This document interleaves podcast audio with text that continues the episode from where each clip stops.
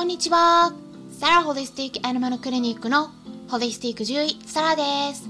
本ラジオ番組ではペットの一般的な健康に関するお話だけでなく、ホリスティックケアや自給環境、そして私が日頃感じていることや気づきなども含めて様々な内容でイギリスからお届けしております。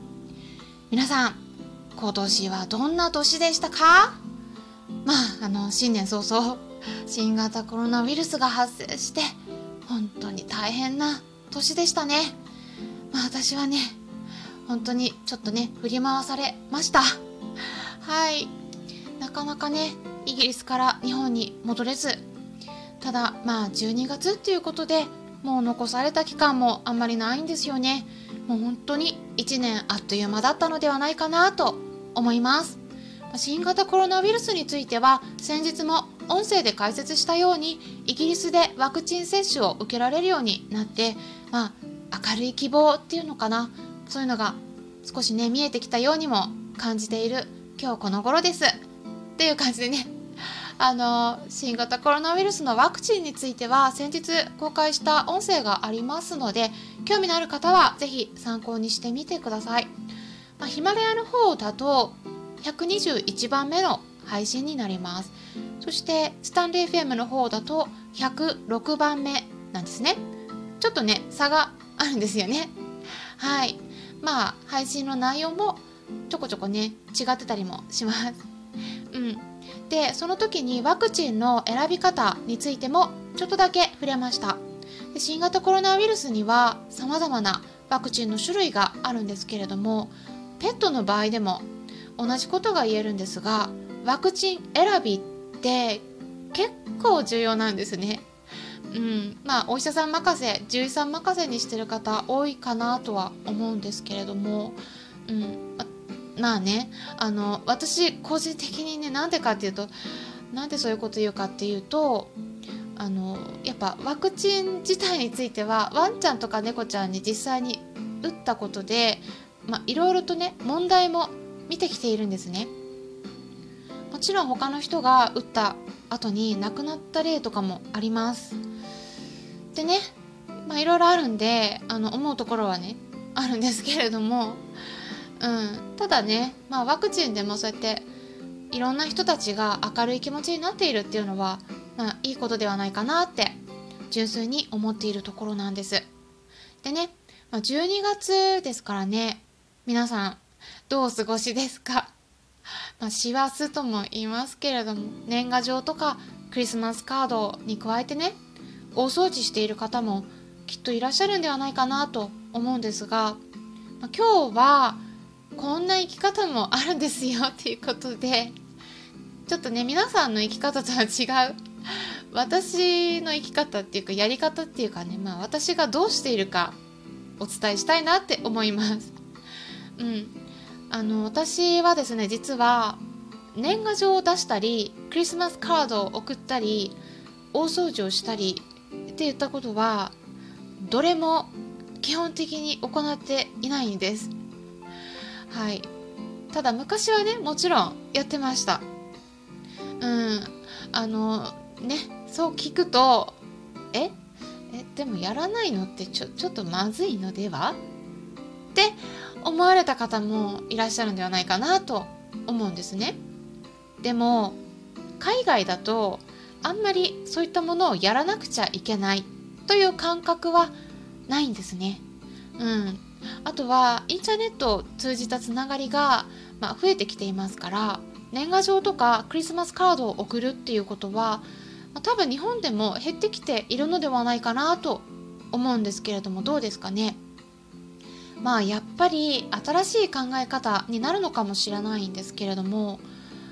あんまりまあ実際にその意味があるのかっていうか、まあ、効率を考えると、まあ、あんまり良くないのかなって思ったりもするんですね。ただこれはあのその実際にやることがいけないとかあのやってる人にダメ出ししたいとか そういうことではないのであの、まあ、そういうふうにね捉えないでいただければなと思うんですけれどもうん、ただもしもね忙しすぎると思われている方がいらっしゃったら、うん、そういったものを減らすことで楽になる場合もありますよっていうのをねお伝えしたいなと思ったんですね。うん、あのもちろんね年が明けてから年賀状が届いたりするのってすごく楽しみではありますよね私もあのまあ年賀状が届くのをね待ち望んで 郵便の配達員がこうね年賀状をポストに入れた後にこう急いでね取りに行って全部読んだりとかねしてた時もあるんですね。でもねあのビジネス上のお付き合いが多くなってきたりするとなんかなんとなくただ出さなくちゃならないっていう感覚に追われて出していたりしませんか？でねどんどんね数も増えてくるんですよね。でやっぱね何百枚とかになってくるとちょっとねやっぱり しんどくなりません？であとはねその届いたものとか見るとはがきは全部同じ印刷のもので、うん、でこうメッセージも何もなしっていうのも結構ありますよね。うん、でそうすると単純にもうあの自動化して送ってるだけっていうことなんですよね。そうするとなんかそうそういったコミュニケーションの取り方っていうのもどうなのかなって思ったりもするんです。あとは Facebook の方を利用するようになってから Facebook 上でお友達登録している人とのやり取りも増えたりしてで年を明けてお正月になるとすごくたくさんメッセージをいただくんですね。まあ、1年に1回なので、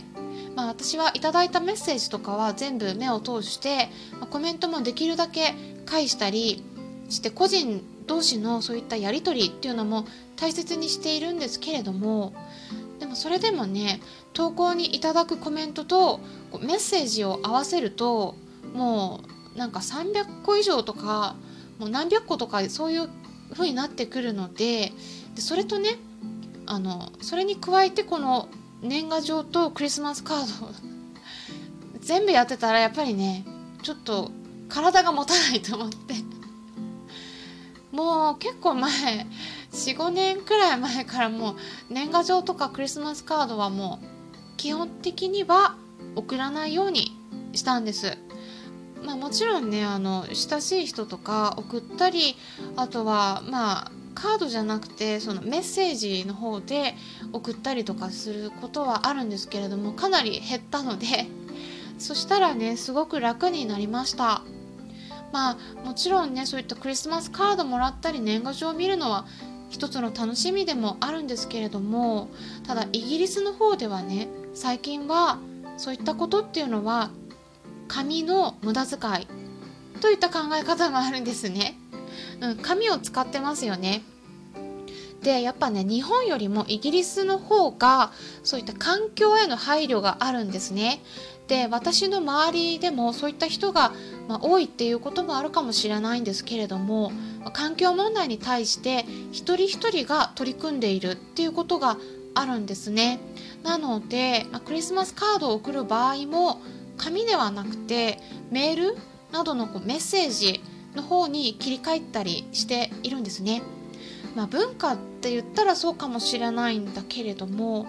まあ、私はね日々毎日同じ場所にとどまっているっていうのは、まあ、そのうち時代に取り残されていくんだろうなって感じていたりもしますし、まあ、結構新しいことに挑戦したり、まあ、今まで利用していたものとか習慣にしていたことも、まやっぱりあんまり良くないなって思ったらやっぱ行動を変えて、ま常にこう前進していくっ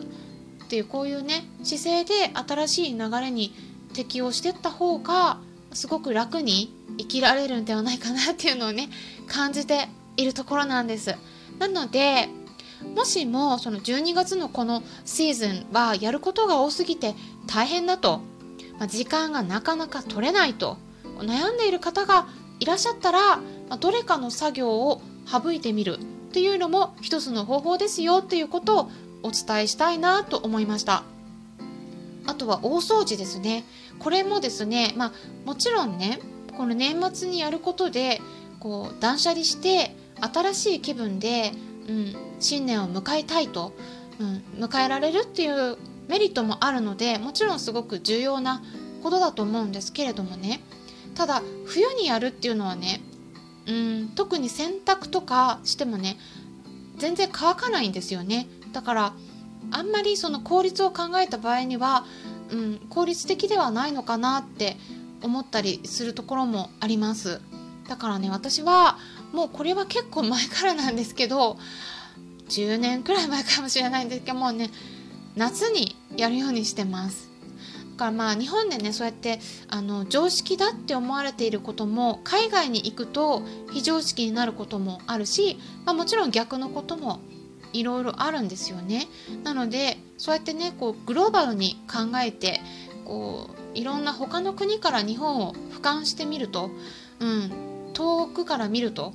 こういう観点を持ってみるとまああのやっぱね日本でやってることが必ずしも正しいとは限らないんだというこういう別な視点とか別な生き方があるんだっていうふうに思っていただくとねあまり一つの物事にとらわれなくてうん結構楽に生きられるんではないかなと思うんですけれどもいかがでしょうかね。今回は年賀状やクリスマスカードを送ることそして大掃除などの12月にやらなければならないとされていることについてお話ししていきました。参考になったという方はよろしければいいねボタンのクリックとかフォローもしていただけたら嬉しいです。今回も最後まで聞いていただきありがとうございました。それではまたお会いしましょう。ホリスティック獣医サラでした。